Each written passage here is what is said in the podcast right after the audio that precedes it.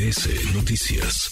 Hemos visto muy activo y muy cerca del canciller Marcelo Obrar es al diputado del Partido Verde, Javier López Casarín, que estaba ayer con él, que entró con él y que estuvo en este foro acompañándole. Diputado Javier, ¿cómo estás? Qué gusto.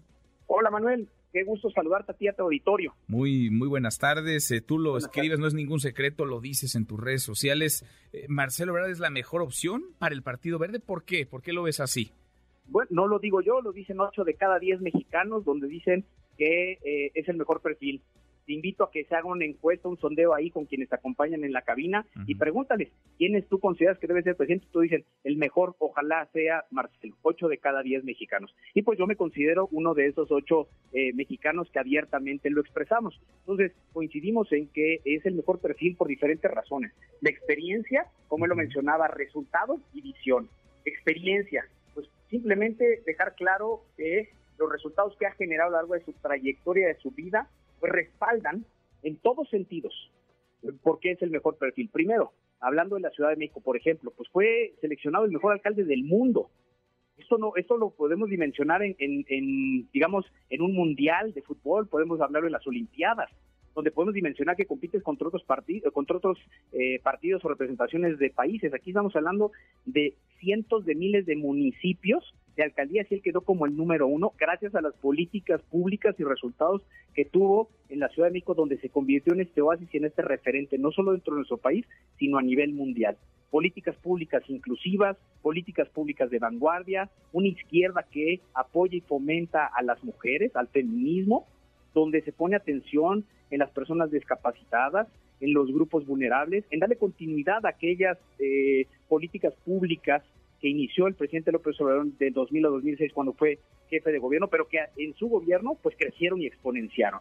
En resultados, porque cuando él recibe en el 2006, pues se gana con un 40%, cuando él deja en el 2012 la siguiente administración, se gana con un 60 y casi 5%, y esto es pues resultado de las políticas que se tuvieron en, en la Ciudad de México. Entonces, es una constante basada en hechos, es una constante basada en resultados positivos. Y un tema muy importante es que le hace frente, de frente, a los problemas, a los retos. Lo acabamos de ver, resultados hoy como secretario de Relaciones Exteriores, que gracias a él y a, esta visión que tuvo derivado de experiencias en la, en la Ciudad de México, fue a conseguir las vacunas, fue a conseguir los instrumentos, fue a conseguir todos aquellos artículos que protegieron a, los médicos, a los enfermeros, y gracias a eso tenemos vacunas en nuestro país. Entonces, es, es una vida, es una trayectoria de resultados, es una vida que se va conformando por experiencia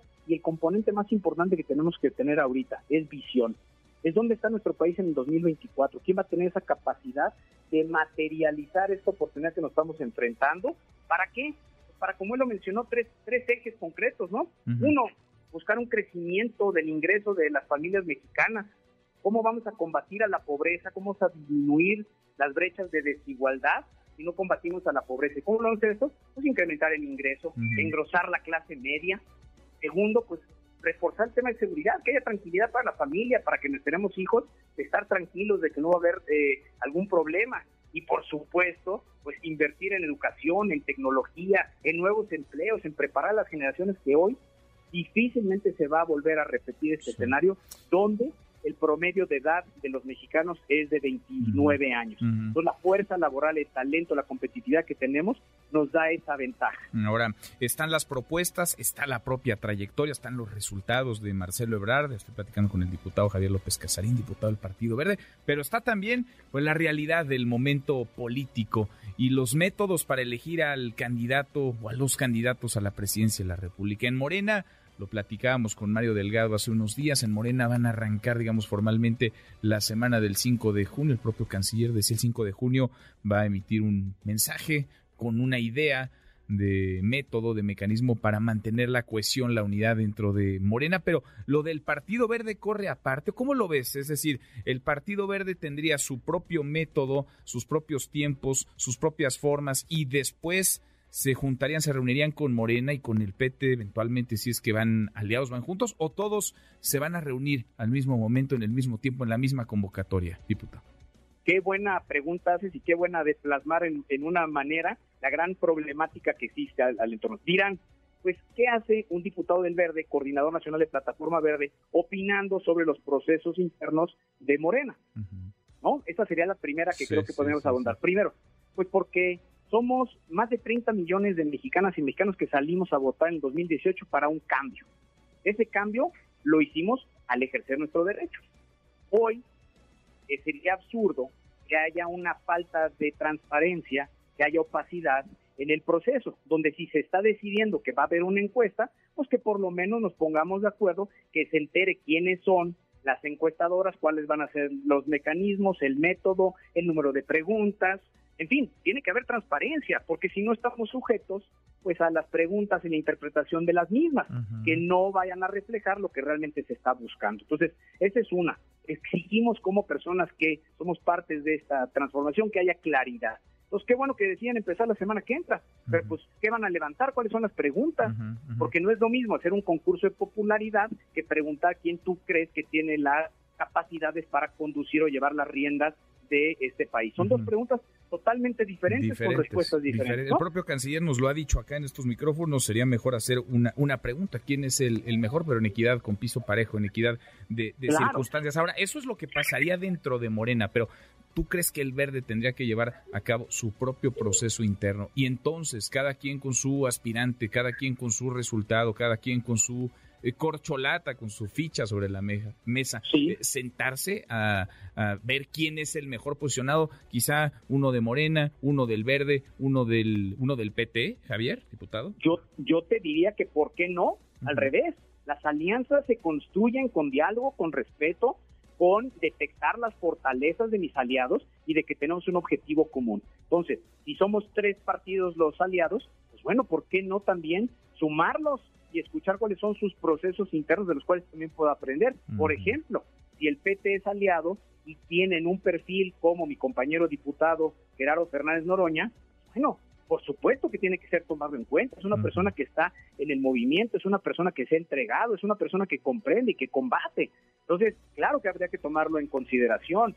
Y por parte de, de nosotros del Partido Verde, pues bueno, estamos iniciando un proceso donde el senador Manuel Velasco, que es una persona con una amplia trayectoria, con mucha experiencia, pues también dentro del partido ha señalado internamente, iniciemos un proceso y yo levanto la mano para ser parte de ese proceso. Entonces, pues llevaríamos a la mesa dos, de entrada, dos que propondrían el, cada uno de los partidos de la alianza. Entonces, ¿por qué no? La pregunta sería, ¿por qué no? ¿Por qué esperar a que eh, el área que está interna de una manera diga, este es el perfil y decidan si suman o no. Yo creo que se enriquecen los procesos democráticos, se enriquece la alianza, se es transparente y se es a la altura con respeto a la ciudadanía que ha buscado este cambio y que sigue creyendo en que es la ruta correcta. Entonces, abrámoslo, involucremos a la ciudadanía, seamos transparentes, seamos congruentes. Ese es, ese es el primer eh, punto. Entonces, me parece que sí, a la pregunta concreta, claro, entre más eh, jugadores de altura con perfiles estén en la mesa y se contemplen,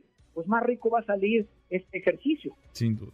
Pues lo veremos, lo veremos. Hay mucho que platicar. Por lo pronto, decíamos, ha sido una buena semana para el canciller Marcelo Ebrard y en buena medida se la, se la debe a los legisladores, a los diputados, a los dirigentes del Partido Verde. Tú has estado ahí, lo has estado acompañando. Javier, gracias, gracias, diputado.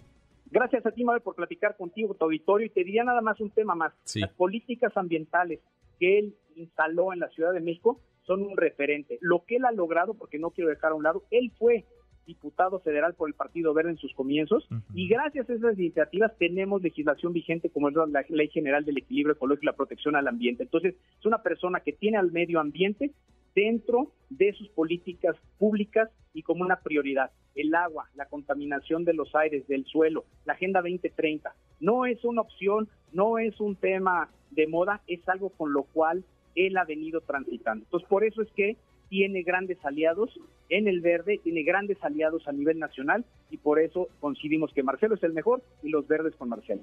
Gracias, Javier. Muchas gracias, diputado. Gracias a ti, Manuel.